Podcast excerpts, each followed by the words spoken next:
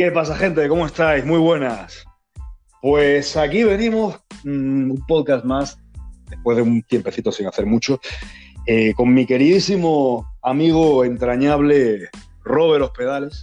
Robert, ¿cómo estás? ¿Cómo, estás, Montana? Bueno, contento, chico, de estar aquí contigo otra vez de nuevo en este momento que, que, que difícil. Yo al principio pensé que la cosa era como un juego, pero una, una distracción, pero parece ser que es real, lamentablemente. Sí, es muy real, muy, muy real todo lo que está pasando. Yo creo, Robert, que muchas cosas, como las conocemos y tal, van a cambiar. O sea, eh, a nivel económico esto está repercutiendo muchísimo, nos va a afectar, ya nos está afectando, pero el problema no es ahora, el problema es, el gran problema no es salir de la casa, es lo que viene ahora en cuanto a despidos masivos, en cuanto a gente que no eh, tiene para pagar, o sea, los servicios, yo por lo menos y tú también, los dos vamos a sufrir en el sentido de las asesorías personalizadas. O sea, a ti en lo particular, Robert, ¿cómo te ha, cómo te ha afectado? ¿Cómo crees que te afecta? ¿Cómo lo ves generalmente, tío? Yo, no, eh, fíjate que eh, al principio yo te vi como un poquito así, como yo, escéptico con la situación, tú estás un poquito molesto, vi algunas cosas allí en Instagram que habías escrito, en el Facebook también, y estaba muy de acuerdo contigo, sí, me parecía que, que era demasiado drástico lo que se estaba tomando como medida de, de encuartelar, como hacen, yo digo la palabra encuartelar, porque así hacen en el ejército. Yo no sé si en España usan esa palabra. el cuartel, tú sabes que es el cuartel del ejército. Encuartelado todo el mundo. Bueno, ahí nadie sale, hermano. Ley marcial. Entonces yo también. Perdón, perdón. Ley marcial. Exacto, yo pensé que era, que era como una exageración, pero bueno, parece que España le ha, le ha pegado duro, pero es que España también es un país donde hay mucha gente mayor, y yo no sé, Montana, yo simplemente estoy repitiendo lo que escucho. Yo trato de no ver muchas noticias sobre eso porque la paranoia llega y hermano, tú te terminas enfermando sin que nadie esté cerca tuyo con el virus, ¿ves? porque así, así es la vida, así es la vida. El, cerebro humano tiene un poder tan grande que es capaz de enfermarte a ti mismo. Bueno, eh, y eso es lo que vamos a hablar también sobre la cuestión de Wim Hof, del sistema inmunológico, lo, que es la, el sistema autoinmune. Eh, de las enfermedades, la mayoría de las enfermedades que nosotros tenemos se, se contagian, evidentemente, pero hay otras también que nosotros las creamos, las psicosomáticas, comienzan ahí a nacer y también hay otras que el sistema inmunológico sencillamente eh, nos termina destruyendo a nosotros mismos. Exactamente. Sí, sí. Sí, sí, en vez de jugar a nuestro favor, eh, yo creo, Robert, todo ese miedo que, que todos tenemos en cierto mm, modo, ¿no? O sea, el tema de que, hostia, es que tengo que pagar tal cosa, hostia, es que me debe eh, tal persona tal dinero, es que ahora entonces si ocurre esto, no sé cómo va a pasar, si... Todo ese miedo, claro, esto, eh, lo de ahora es una situación muy, grave, muy diferente, pero me parece que esto puede también servirnos para recapacitar de que los problemas que antes teníamos van a ser casi todos una nimiedad versus lo que viene ahora. Porque lo que viene ahora, obviamente, es una merma de la economía, hermano, a nivel eh, global, brutal, y una merma del poder adquisitivo de cada uno. Y bueno, eh, tenemos que empezar a pensar en vivir con menos, en, vivir con, pues, antes habían siempre que si celulares de mil dólares y para tres miembros de la familia, una familia de tres, aquí por lo menos eso se da bastante, ¿sabes? Ese tipo de cosas, que si dos coches, que si esto, gasto para aquí, gasto para allá. Y claro, hace, eh, hace 30, 40, un poquito más, quizá 40, 50 años, la gente vivía con un salario de una sola persona de la pareja. Después pasamos a tener que vivir una familia, digamos, de cuatro integrantes. Y luego pasamos a vivir con que tiene que trabajar la mujer. Y, ahora es que no llega solamente eso. O sea, eso, eso es para pagar la hipoteca y la comida y poco más. Entonces, claro, esto va a hacer que nos volvamos en modo, yo lo digo, MS2 de que, bueno, al final, pues estamos regresando al tiempo un poco, estamos más tranquilos. De hecho, yo te digo, Robert, que al final a mí me ha venido bien en ese sentido de que me siento mucho más relajado en el sentido de que estoy más, más pendiente de lo, a lo de ahora, ¿no? Más pendiente a los asuntos que realmente importan y, y bueno, pensando cómo sobrellevar ¿A qué se debe? Eh, más o menos específicame un poquito mejor eso. Claro que, que estás, al estar más en casa, al ponerte a pensar en, en las cosas que hay menos flujo de trabajo, eh, siento menos estrés también, siento menos... O sea, que obviamente el mundo se ha parado. Esto es un parón, un reseteo global. Y en lo particular me siento más relajado en ese sentido. Obviamente a sabiendas de que vienen tiempos duros, ¿no? Vienen tiempos jodidos, que uno tenía sus proyecciones mentales y económicas y, ya sabes que posiblemente no lo vas a cumplir. Pero bueno, mm, que hay cosas peores, ¿sabes? O sea, creo que mientras haya salud y, e ingenio, al final vamos a echar adelante, tío. Eh, sí, eso que tú estás diciendo es cierto. Hay que pagar alquiler, hay que pagar a televisión por cable, eh, wifi, bueno, que es lo mismo, creo. Sí, creo yo que es lo mismo. Está todo incluido allí. Eh, el teléfono, la renta del teléfono. Tú nada de eso tú le puedes decir a la gente, mira, eh, hay una situación de emergencia a la cual yo no he podido salir y como no he podido salir no he generado ingresos y como no he generado ingresos no puedo pagar. No hay ningún problema. Entonces ellos no te van a decir que, que no.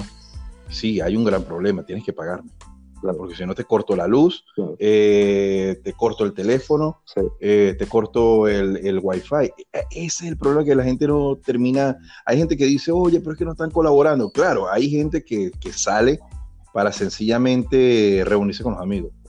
Eso lo dijo Arnold hoy en, ah, en un video. ¿Tú te refieres a Sí, sí, él, lo dijo. Hay gente que sale a la calle, ¿no? ¿Te refieres? Eh, sí, el vecino hacen reuniones eh, mira, eh, tú sabes que está la cuadra de la casa, ¿no? Y en la cuadra, entonces este le dice al otro, mira, vamos a hacer una parrilla. Entonces hacen una parrilla allí, ¿eh? ¿tú me entiendes? Eso que dice él que no se debería. O hay gente que dice, bueno, vámonos para la playa. Y no estamos haciendo nada. En el trabajo me, me, me dieron un permiso, vámonos todos y se van para la playa. No están haciendo nada, es cierto. Claro, hay países como, como España que no dejan salir a nadie, a nadie, pero por lo menos aquí en Trinito hago todavía, eh, tú puedes transitar, tú, te puedes mover, ¿no? El gimnasio, el gimnasio al, final acabaréis, acabarán como aquí, o sea, al final va a ser un cierre de todo y, y bueno, eh, aquí por lo menos en España, tío, mm, sales a la calle sin un motivo grande de comprar comida o algo, bueno, algo así que te estás muriendo y te clavan 600 euros de multa, ¿eh? Y me han dicho que un año de prisión y todo. O sea, está muy seria la situación. Y yo, a ver, el, tú que. Mm, a mí me da un poco la sensación, Robert, y también la gente que nos está escuchando, de que esto es. A lo mejor ha habido un poco de. de ha sido el peor el remedio que la enfermedad.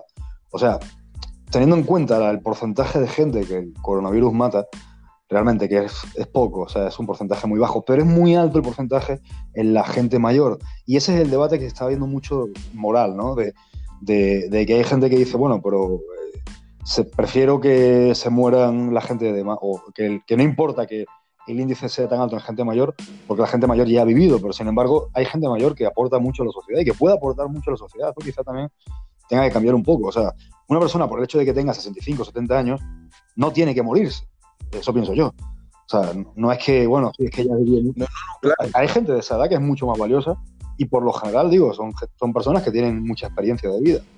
Y este virus pareciera, ¿no? Digo, de las tantas cosas conspiranoicas que hay, pareciera incluso que ah, se ha podido, ¿no? Se puede ser que eso ha sido un motivo de parar las pensiones, China tiene una superpoblación, o sea, todo eso se piensa, ¿no?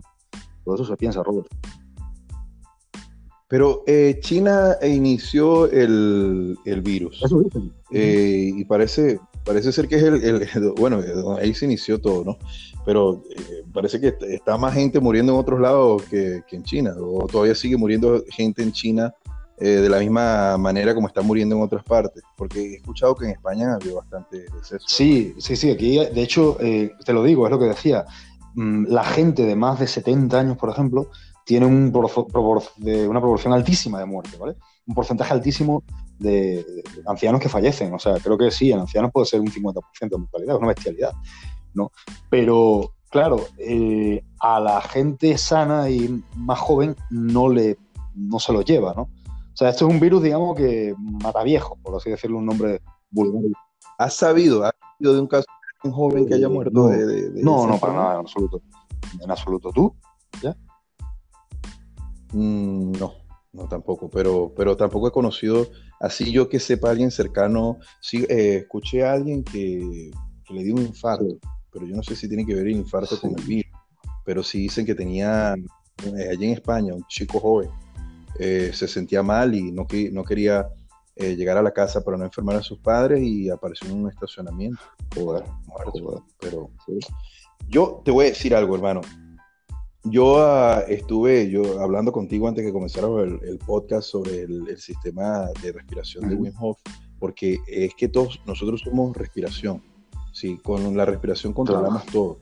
Y fíjate que era lo que yo estaba diciendo, que yo desde que conocí el sistema, se lo he recomendado a bastante gente y todavía no he conseguido el primero que me diga como yo le pudiese decir a Wim Hof si tuviese la oportunidad de hablar con él y decirle, me salvaste la vida. Gracias. Los codos, hermano, los codos. Desde, desde, chamo, desde que yo tenía 32 años, tengo 48. Me recuerdo yo que yo no podía entrenar por el dolor en los codos. Yo no hacía ni tríceps, hermano. Yo no, yo no hacía. ¿Qué?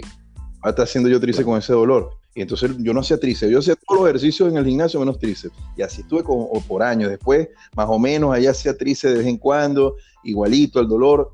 Comencé a hacer los ejercicios de respiración, se me quitó el dolor en, los codos, se me quitó eh, un pequeño dolor que tenía en la rodilla. ¿Cuánto, ¿Y cuánto tiempo dedicas a eso, Robert? A los... Eh, mira, supuestamente la técnica son tres veces, tres, veces, eh, tres rounds de 30 respiraciones y es suficiente, pero yo la agarré como, como un vicio y hago como 3 y 4 rounds de veces al día. Cuando no tengo el estómago eh, lleno. Claro. Pero es que él dice que, que tú es una, como una meditación. Él dice que no hay ningún problema en que tú lo hagas más allá de, de dos, tres veces al día, cuatro, cinco rounds. Y haciendo a lo mejor algo que te gusta, ¿no? O sea, puedes hacerlo mientras estás leyendo algo, incluso, no sé, o viendo un vídeo relajante. Eh, mira, lo único que se dice que no se puede hacer, no se puede hacer mientras estés manejando, ni tampoco dentro de una piscina. Pero es porque a mí me ha pasado, me ha perdido la conciencia por microsegundos. Sí, sí, te hace perder a veces la, micro, la, Sí, sí, sí. Es muy poderoso. Eh, el, el, sistema alcalino te, te, convierte todo el cuerpo en alcalino, hermano. Eh, la acidez te la desaparece. Es más, cuando tú ya terminas de hacer todas las respiraciones, tú cuando sueltas el aire, te huele como a monóxido de carbono, un olor así extraño, hermano. Qué interesante. Sí, sí, sí. Bueno, yo, eh, los chicos dirán porque tú hablas así como que si no supieras nada, porque yo te acabo de mostrar el, sistema y no, no. Sí, no, no lo conocía, pero claro, eh, hay cosas que sí uno ya conoce y ese tema de la respiración, yo sé que muchas veces, incluso yo mismo antes, lo tendía como a pasar por alto, no decía, que la respiración es tontería, que no sé qué. No, no, pero es que tiene mucha lógica lo que está diciendo Robert y es así. Las células nuestras respiran y las células y el cuerpo envejece por la oxidación celular. Y claro, si tenemos una... Eso también lo dijo una vez un doctor muy bueno que se llama Carmelo Vizcarra, un doctor vasco, que habla del ayuno y tal, y el ayuno ya como una forma de vida. Porque sabes que al final, gente, eh, al final las personas que más viven son las, personas delgadas. O sea, no vas a ver un gordo de 120 kilos con 80 años. Es muy raro. La gente que más vive son la gente delgada que restringe calorías, eh, que eso no va de la mano culturismo que nos gusta, de pesar 100 kilos, 110 kilos, ¿no? Pero eh, la verdad es que es eso, lo más sano es comer pocas calorías y es respirar. Si tú, lo que dijo el doctor es que si tus respiraciones son cortas y rápidas, tu vida será corta también. Y es muy cierto, no nos damos el tiempo de respirar. Y este rollo de saber cuidar la respiración, de saber inundar la mente con cosas, tal vez no siempre positivas, porque la mente es muy compleja. Cada 7 segundos nos viene un pensamiento. Tenemos 60.000 pensamientos al día. Entonces, si cada 7 segundos, 10 segundos viene un pensamiento, no puedes hacer que siempre ese pensamiento sea bueno. Eh, entonces, pero aún así creo que sí es muy, muy sabio autosugestionarse de por lo menos pensar en las cosas que te gustan o en la gente que quieres o en la gente que te cae bien y no inundarse de negatividad, ¿no? más en estos tiempos que está la situación tan delicada y, ahora más que nunca me parece a mí Robert que tenemos que ser muy fuertes mentalmente, físicamente también por supuesto, pero mentalmente muy fuertes y saber que lo que viene eh, toca aguantar y que bueno, le diremos a nuestros hijos y la generación venidera, generaciones venideras que, que sobrevivimos a esto y que estamos de puta madre igual y ha habido un cambio de conciencia. Yo creo que puede, va a haberlo en mucha gente, va a haber, me parece a mí Robert, que gente que se va a hundir en esto porque es difícil estar aquí y vamos a estar mucho más tiempo. O sea, según alguien que, un policía que conozco, me dijo que un mes mínimo en España. Posiblemente en el resto del mundo sea igual, o sea, no tiene por qué cambiar la cosa. Eh, estar un mes en la casa es, puede ser mucha gente. Escuché Brasil, Brasil Brasil no, no, no le paró a nada. Brasil tiene la, la frontera, los, aeropuertos abiertos. Pero es que yo no entiendo, si ellos tienen el aeropuerto abierto, el avión a dónde llega, porque si el avión parte de Brasil, ¿cómo va a llegar a otro país donde está cerrado el aeropuerto? Sí, eso es un problema, claro, eso es un problema gordo, ¿no? Digo, obviamente ya se sabrá quién, qué, qué avión, o a lo mejor, me imagino, ¿no? Lo que tú dices, un país que declare estado de emergencia, cierre fronteras y que vaya la base aérea y dirá, bueno, vaya al vecino, ¿no? Al país vecino más cercano, o regresense de nuevo a, y reposten combustible, ¿no? al final el avión tiene que tener autonomía para llegar al, lugar y de reserva para si pasa una mamada de este tipo, ¿no? Que no mejor. Hermano, ¿habrá algún país donde no, no hay contagiados? Sí, sí, sí que hay. Creo que sí hay, obviamente.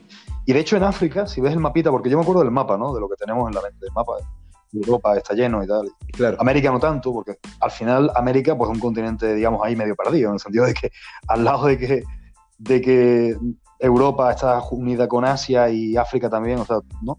América es la que está más aislada y eso los ha ayudado. Por lo menos en América hay menos casos. Pero en África no hay casi porque...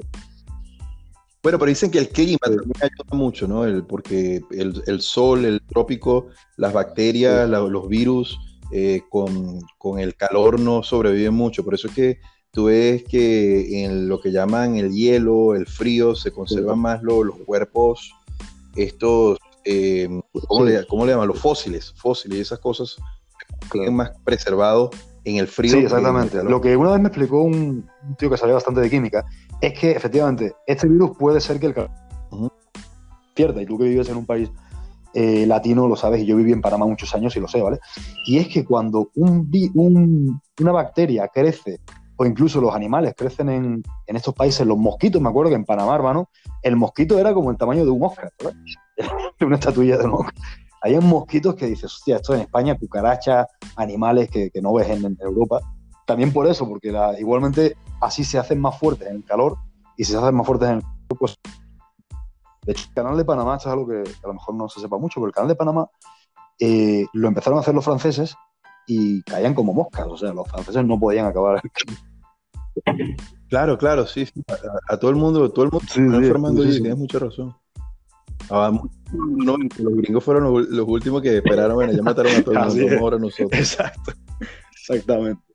Y, y, bueno, y otra cosa, Robert, a ver, ya que estamos hablando de esto, que no somos unos expertos en, en, virus ni nada, virus, pero, virología, pero fíjate, estaba pensando, y de eso hablamos una vez también, creo, el tema de, las enfermedades que han habido y tal, el SIDA, hermano, que a ti te pilló quizá un poquito más grande que a mí, eh, cuando apareció en el ochenta y pico. Mm, ¿Cuál es tu posición al respecto? ¿Qué piensas del SIDA, hermano?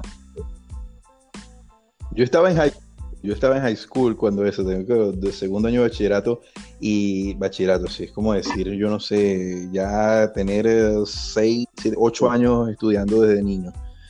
Sí, yo no sé cómo le llamarán en España, secundaria, bachillerato. como, con 13 años, ¿no? Algo así. Secundaria. Sí, exactamente, tenía como 12, 13 años. Entonces, yo me recuerdo que había un actor que se llamaba eh, Rock Hudson. El tipo era, el tipo era tremendo físico, pero resulta que era gay y nadie lo sabía. Mira, habían unos cuentos de él que cuando él dormía en un hotel, Montana, las mujeres se mataban con sábanas donde él, o sea, esas sábanas no se lavaban. Esas sábanas, no en serio, o sea, esas sábanas no se lavaban, esas sábanas no se devolvían, se quedaban con esas sábanas donde él dormía. Imagínate la celebridad que era Rod Hudson cuando era joven. Y él era gay, pero nunca, o sea, él lo, él lo, guardó muy bien y, y y bueno, terminó muriendo. En aquel tiempo no se llamaba SIDA, eh, tampoco HIV, le decían ah, cáncer gay. Así mismo. Cáncer gay, ¿sí? porque nada más le daba a los gays, hermano. Los primeros, eh, eh, las primeras personas que murieron de lo que llamamos hoy HIV eran gays.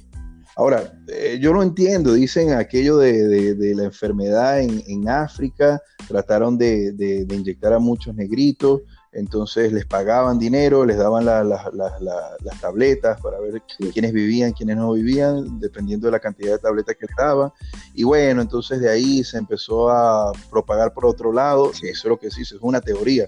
Otros dicen que es relaciones entre hombres y monos, y de allí entonces se transmitió la enfermedad. Otros dicen que es otra cosa de el virus ese para un, homosexual, pero entonces no se percataron el que quería matar a todos los homosexuales, que los homosexuales también son bisexuales.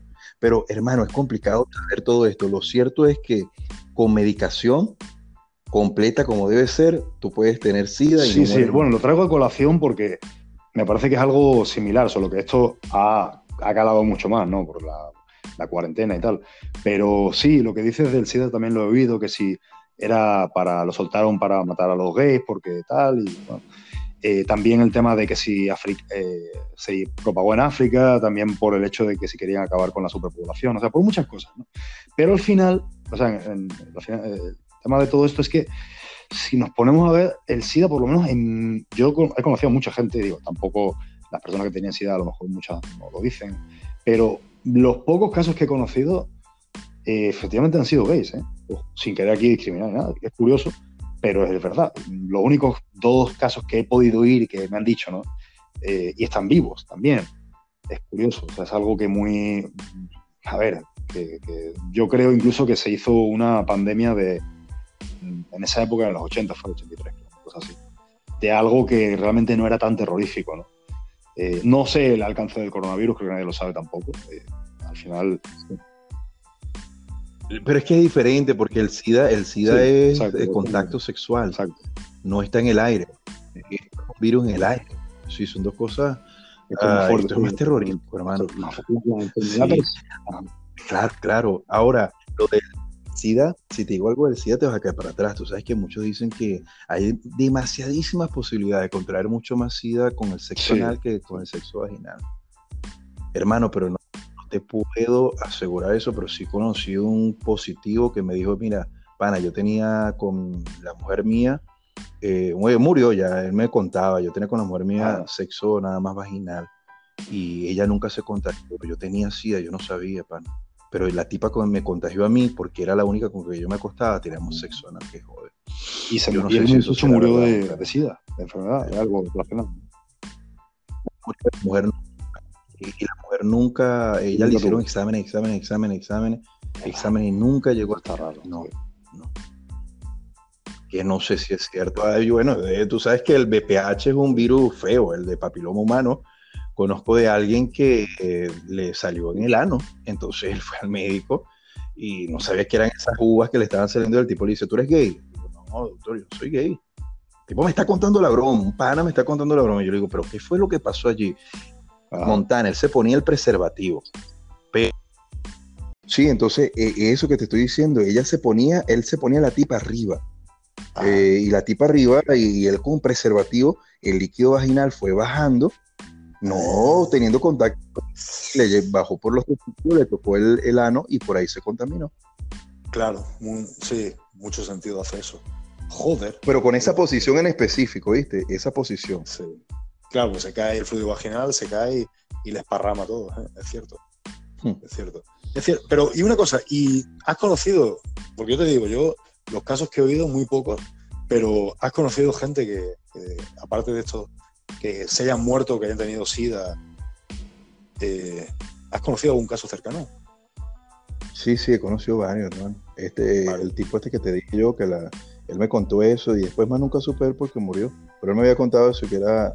hermano, a mí me daba miedo hablar con él, ¿viste? Porque te acuerdas que decían que se, él se ponía una aguja. Uno no sabe, uno no sabe. Yo, estaba tratando de no hablar con él muy, muy de cerca, ¿no?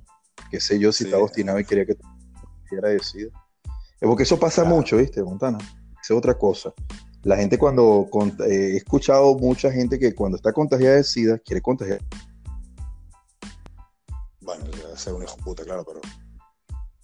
Bueno, obstinado porque sabe que se van a morir. Eh, hay gente que está eh, eh, psicosomática, tiene problemas mentales y bromas, sí.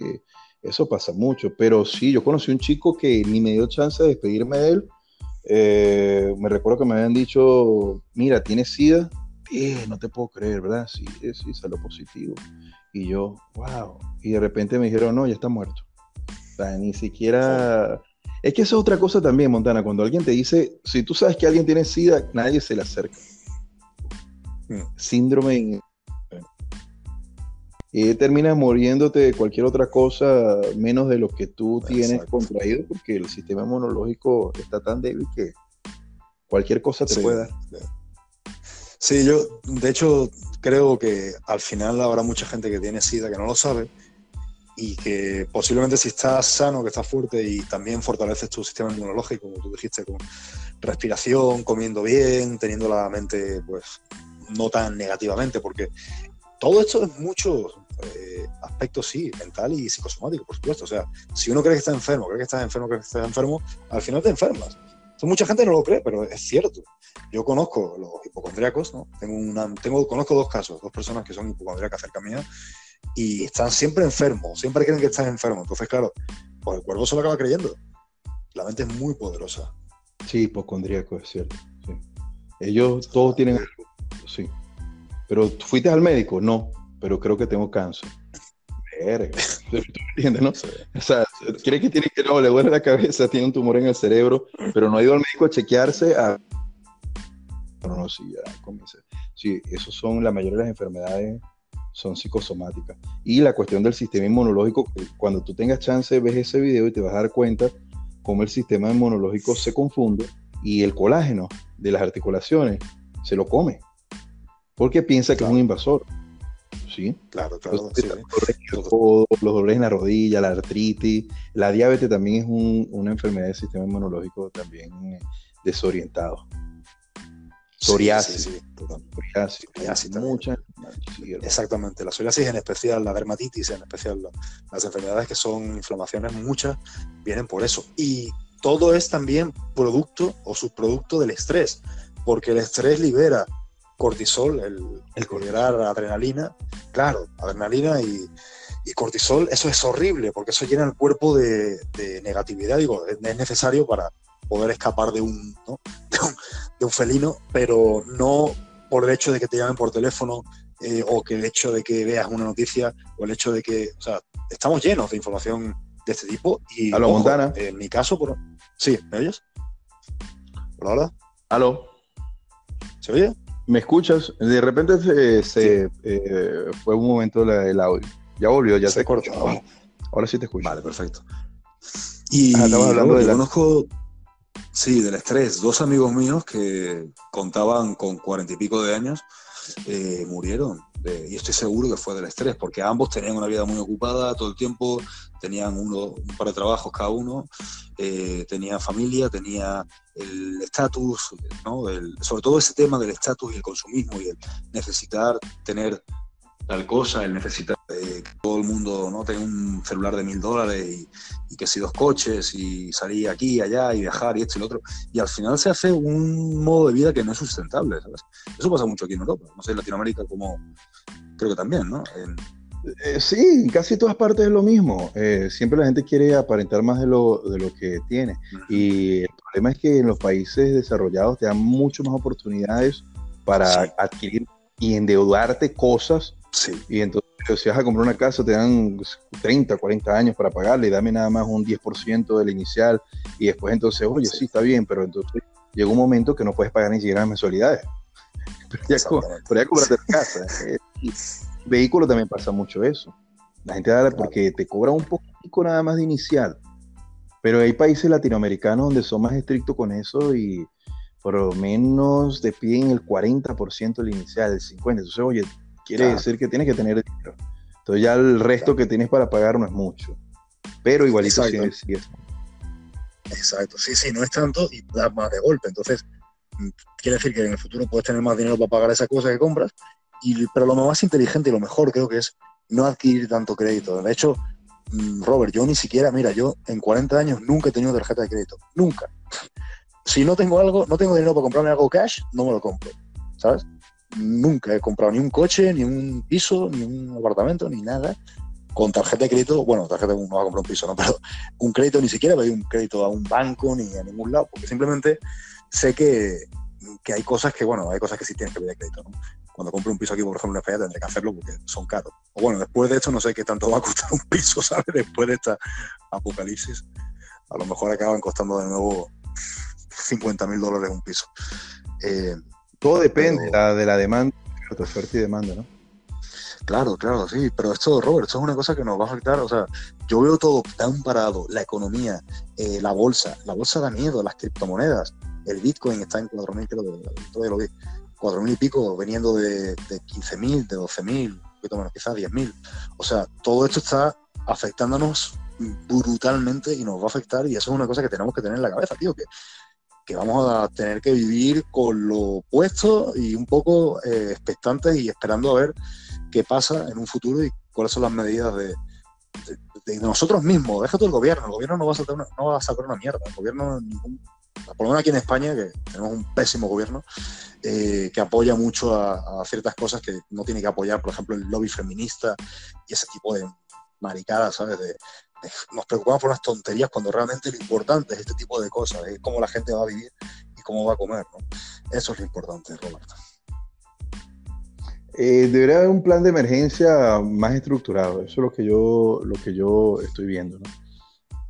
Porque España, a pesar de todo, eh, tiene, tiene buenas, buena, buen sistema de salud, ¿viste? Si tú lo comparas con, con Latinoamérica, o sea, yo no estoy diciendo que España sea Suiza, pero es mucho mejor el sistema de salud que en Latinoamérica.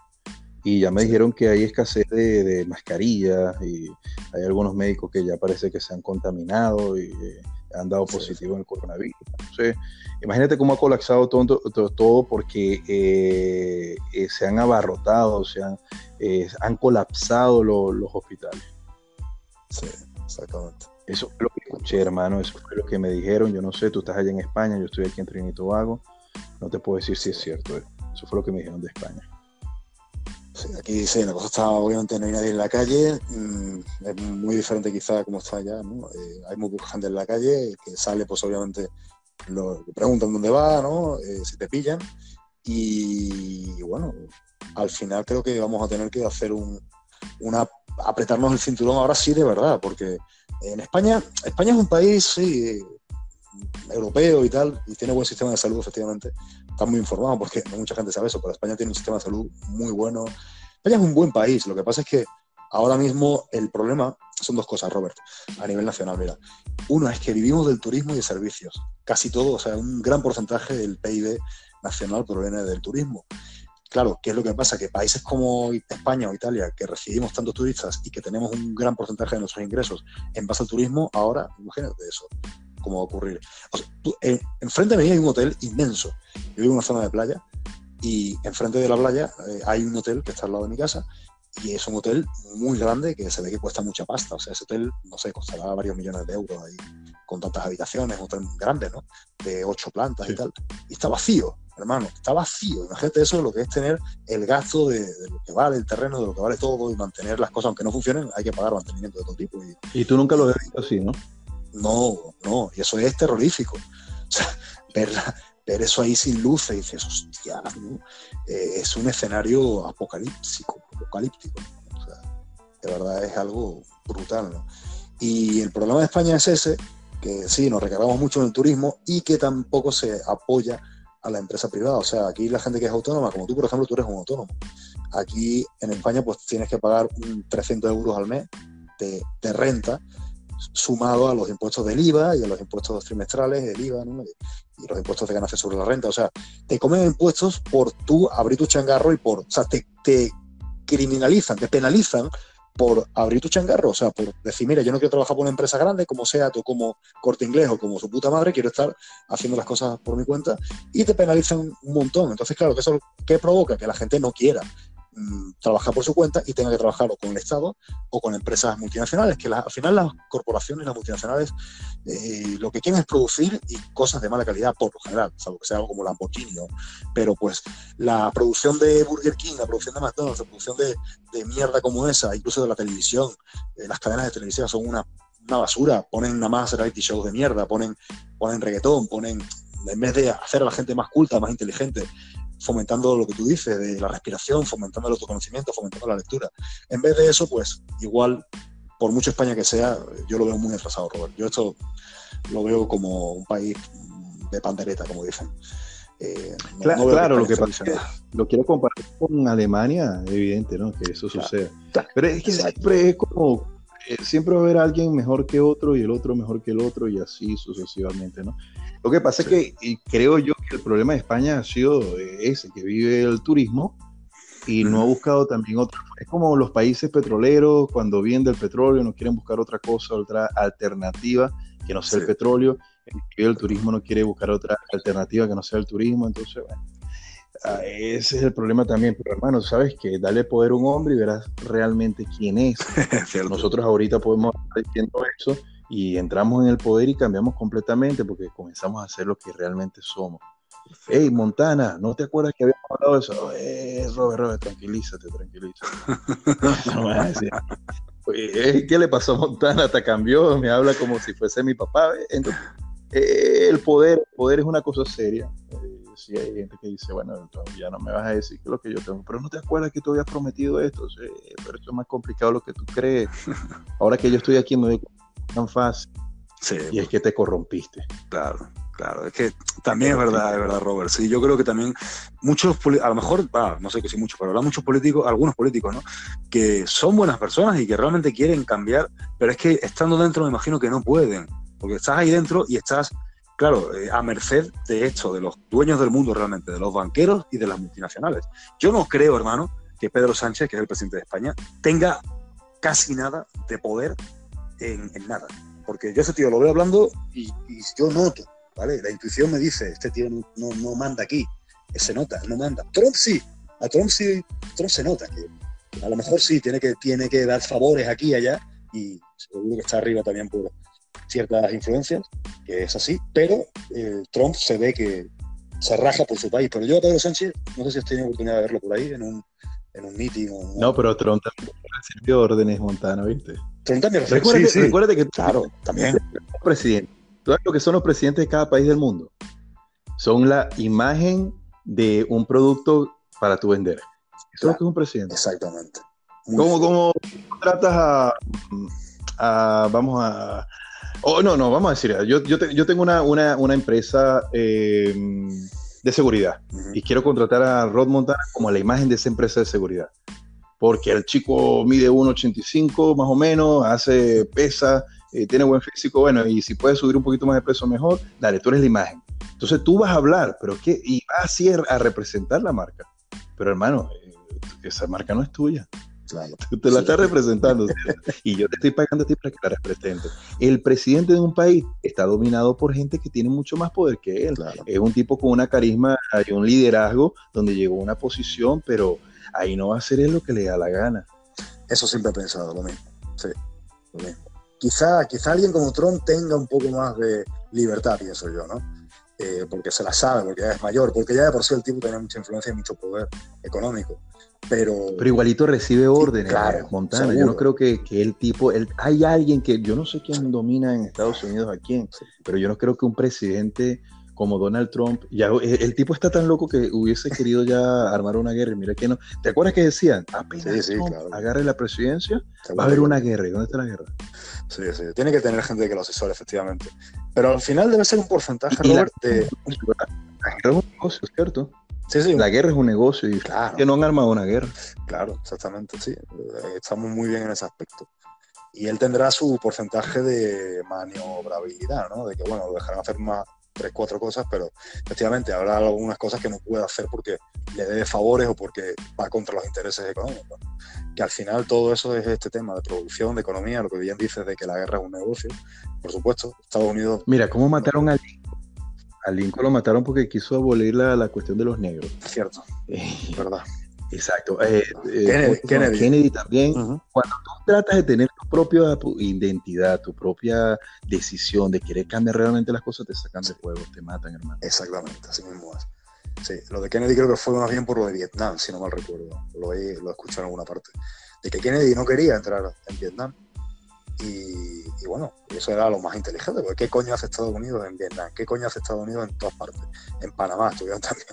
En, no tiene mucho sentido, pero bueno, sí, son intereses, son para vender, aunque se nos quede, a mí por lo menos, Robert, se me hace a veces difícil pensar cómo coño vas a provocar una guerra para, que, para vender armas.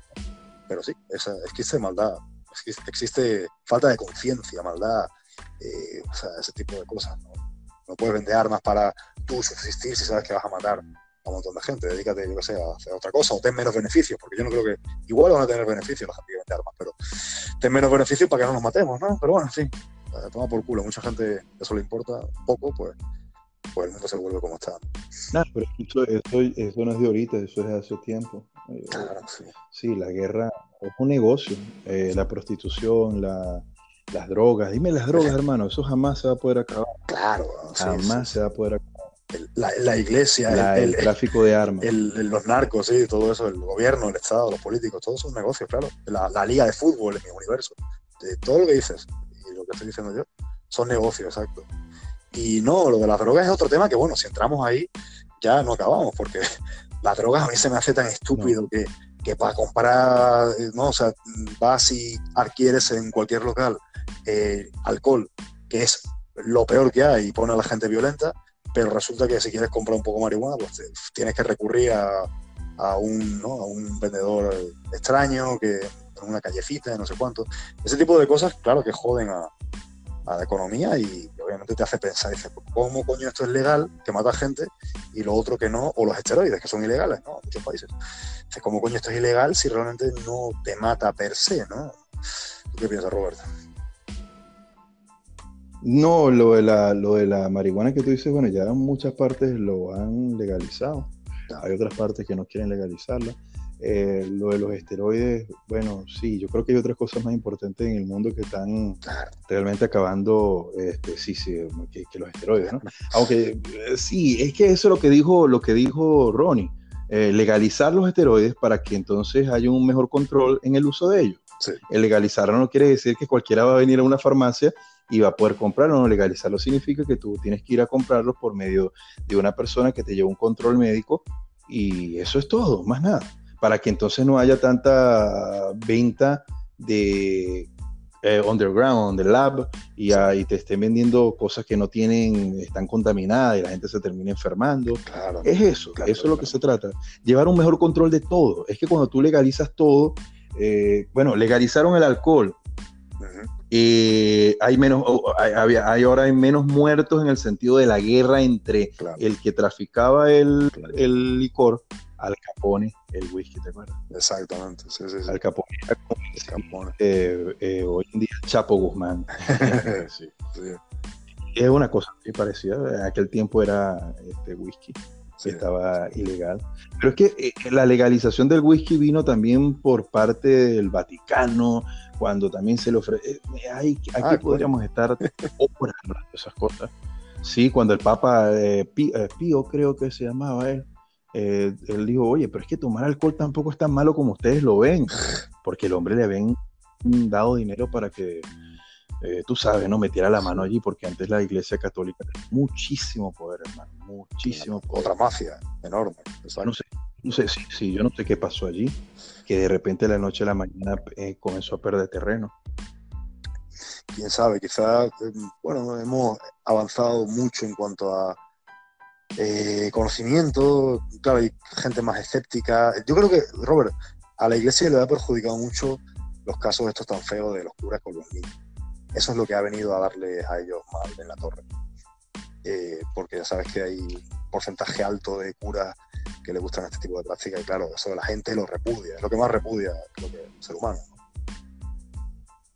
Bueno, eso es culpa del celibato también, ¿viste? Claro, claro. Cualquiera se vuelve, cualquiera se vuelve loco, hermano. No se justifica, pero... O sea, nosotros, en la naturaleza, nosotros está la producción hormonal. Así te estés poniendo viejito, igualito tú te estás acostando a dormir y tienes erecciones involuntarias porque es el proceso químico que está ahí mientras el sueño se está creando. Y bueno, hermano, pues, imagínate, entonces no, no, puedes tocar a nadie, no puedes tener a nadie, te terminas volviendo loco. Sí. El primero que se te atraviesa. Dale.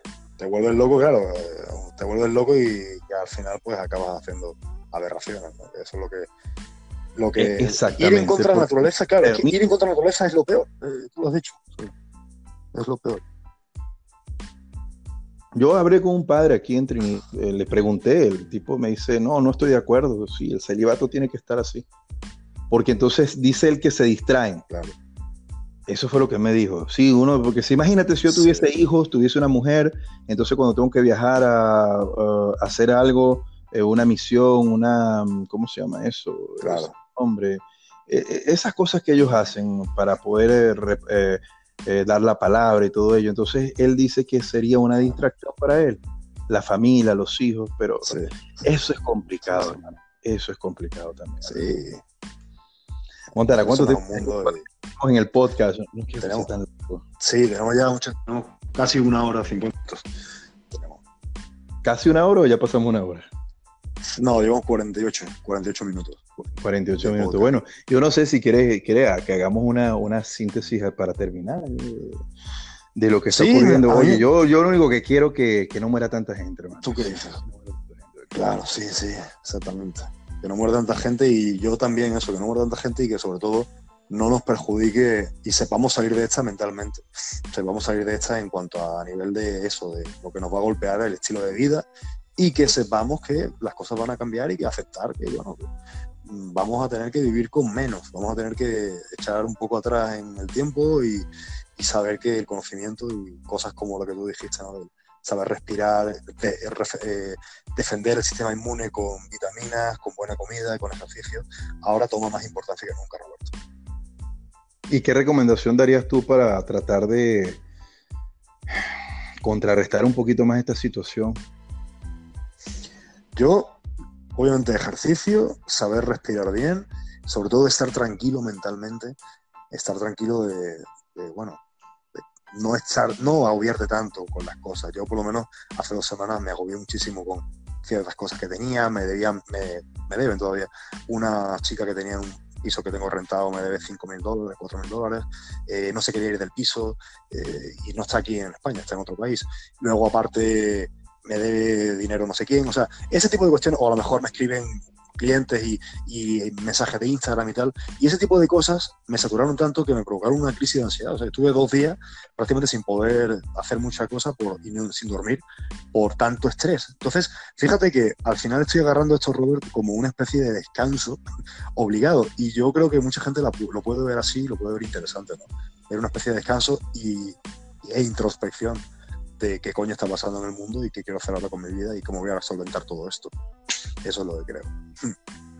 Sí, así estaba hablando con un entrenador en, Chile, él me dijo, bueno, ya lo que hay que agarrar esto es como para descansar, porque eh, lo que pasa es que también hay ciertos influencers, ciertas eh, personas que, sí, sí, yo no quiero nombrar a nadie, pero hay uno por ahí, claro que en la casa se puede poner uno fuerte. Sí, si eres como la chica esta, ¿Cómo se llama la chica esta profesional Women Physique española? A mí se me ahorita no, Laura Pintado. ¿La conoces? Ella ha competido en el. Sí, Laura Pintado competido en el. Quedó de quinta en el, Women Physique del Misterio el año pasado. Tiene un gimnasio en su casa. Coño, pero tiene gimnasio, tiene un gimnasio, hermano, todo, todo, todo, radio sentadillas, todos los discos, tiene la leg press, tiene la jaca, tiene la extensión, tiene la tiene la eh, eh, Lo que pasa es que ella acondicionó todo con el esposo y tienen un gimnasio para dos, hermano. Ahí sí te puedo decir yo que en la casa te poner fuerte. Pero de resto, ¿qué? secciones de pecho, de codo, lagartija. Eh, sí. Bueno, fíjate, Robert, perdona, que eh, yo ayer hice una rutina de piernas, oye, me duelen mucho las piernas. Hice, hice este, eh, estocadas, ¿no? Tijeras que se dicen en España, o lunges, sí. los lunges normales, con peso medio pliométrico, ¿vale? Y después hice sentadillas de. Yo sé que tú conoces este ejercicio, creo que muy poca gente lo sabría decirlo, yo sé que tú sabes cuál es. El sissy squat, ¿sabes cuál es el sissy squat? Sí, yo hice un video y lo hice en el video. Sí, el CC Squad. Ahora lo hacía mucho El CC Squad, exacto, se lo usó incluso a Don Platz. Y hacía, oye, una super serie de lunges, y hágalo ustedes, gente, de lunges con una super serie de CC Squad y después sentadilla sueltas con, con salto. Cabrón, tengo las piernas, el muslo, el glúteo, el femoral, todo que no lo siento. Entonces te pones a pensar y dices, bueno, espérate, mm, a lo mejor no te vas a poner más grande, o sí te pones más en forma, ¿no? Con este tipo de entrenamiento. Claro, claro, sí, condicionamiento físico exactamente. Que nos falta mucho porque al fin y al cabo, Robert, si haces los mismos tres ejercicios de siempre, para piernas, sentadilla, leg extension y prensa o jaca, y luego le metes este tipo de entrenamiento que yo no estoy acostumbrado a hacerlo, pues dices, hostia, pues sí, a lo mejor hasta hay crecimiento muscular, ¿no? Puede ser incluso también que haya los futbolistas tanto el día trabajando con las piernas y muchos futbolistas tienen unas piernas bastante buenas, ¿no? Los ciclistas también. Los, ciclistas, los corredores, de, los, sobre todo los, los ciclistas de velocidad, no de larga distancia. Los que hacen esas vueltas en el, en el, óvalo. Sí, eso. Tú hiciste creo un vídeo sobre eso, me parece a mí, o, alguien fue. Eh, sí. Eh, iba, iba a estar, nunca lo viste, sí. Hay un tipo que tiene las piernas que, que ni, ni, siquiera, no solo Big Ryan es el único que lo puede superar. Exacto. 29 eh, pulgadas de pierna, ¿no? O sea, una locura así. Exacto. Y, y bueno, las piernas, yo creo que ese es el, ah, Tom Platt. Tom Platz, exactamente. Y Tom Platz, de hecho, estaba leyendo el otro día eso. No, Tom Platz tenía 82, 83 centímetros de pierna, eso bastante, para el tamaño de él. Sí, 34 pulgadas, ¿no? Una locura así. Sí, eh, Ronnie Coleman tenía 86, pero coño, Ronnie Coleman tenía 1,80 m. Sí, claro, y Coleman tenía eso y aparte sí, Tom Platz Coleman... Tenido, Tom Platz tenido la altura de Ronnie Coleman, eso te dio la pierna. Exacto. Y Coleman tenía mucho más peso. Coleman, Coleman pesaba 100. Eh, sí, sí, muchísimo. Sí, sí, más. Sí, sí, Tom, Platz, Tom Platz no llegaba, creo que a 100, ¿eh? Me parece. Tom Platz es chiquito, ¿verdad? Es como un metro setenta y dos, algo así. Un metro setenta. Es pequeño, es pequeño. Cuidado si no menos, sí. pero, bueno, eso, eso sería tema para otro podcast. Oye, Exacto, Robert. Estoy, estoy, hablando contigo, estoy viendo el hámster, que yo no sé qué es lo que está haciendo. Eh, cuidado. Yo no sé. Está durmiendo, debería estar durmiendo. Es una hembra ahora porque la otra, el otro se desapareció. Yo no sé qué fue lo que pasó. Teníamos la cosa de sacarlo de la jaula y no sé, se desapareció. Nunca lo volvimos a conseguir. Entonces esta estaba buscando, yo no sé qué, lo que es la cuestión de un animal, ¿no? El instinto. Está tratando de, irse por un lado, pero no se puede ir porque está en la jaula. Pero como tiene acerrín, no es un acerrín, pero es como una. Y le está dando, le está dando. Pero esta hora debería estar durmiendo, no sé qué está haciendo. bueno, metáfora de, de, la vida, ¿no? De lo que está pasando también. Así que bueno, gente, pues, nos despedimos ya, porque si no, seguimos aquí, gente. Cuídense mucho, muchas gracias y Robert, placer, cuídate mucho. Hasta luego. Hasta luego. Chao, gracias por haber invitado. Igualmente, hasta luego.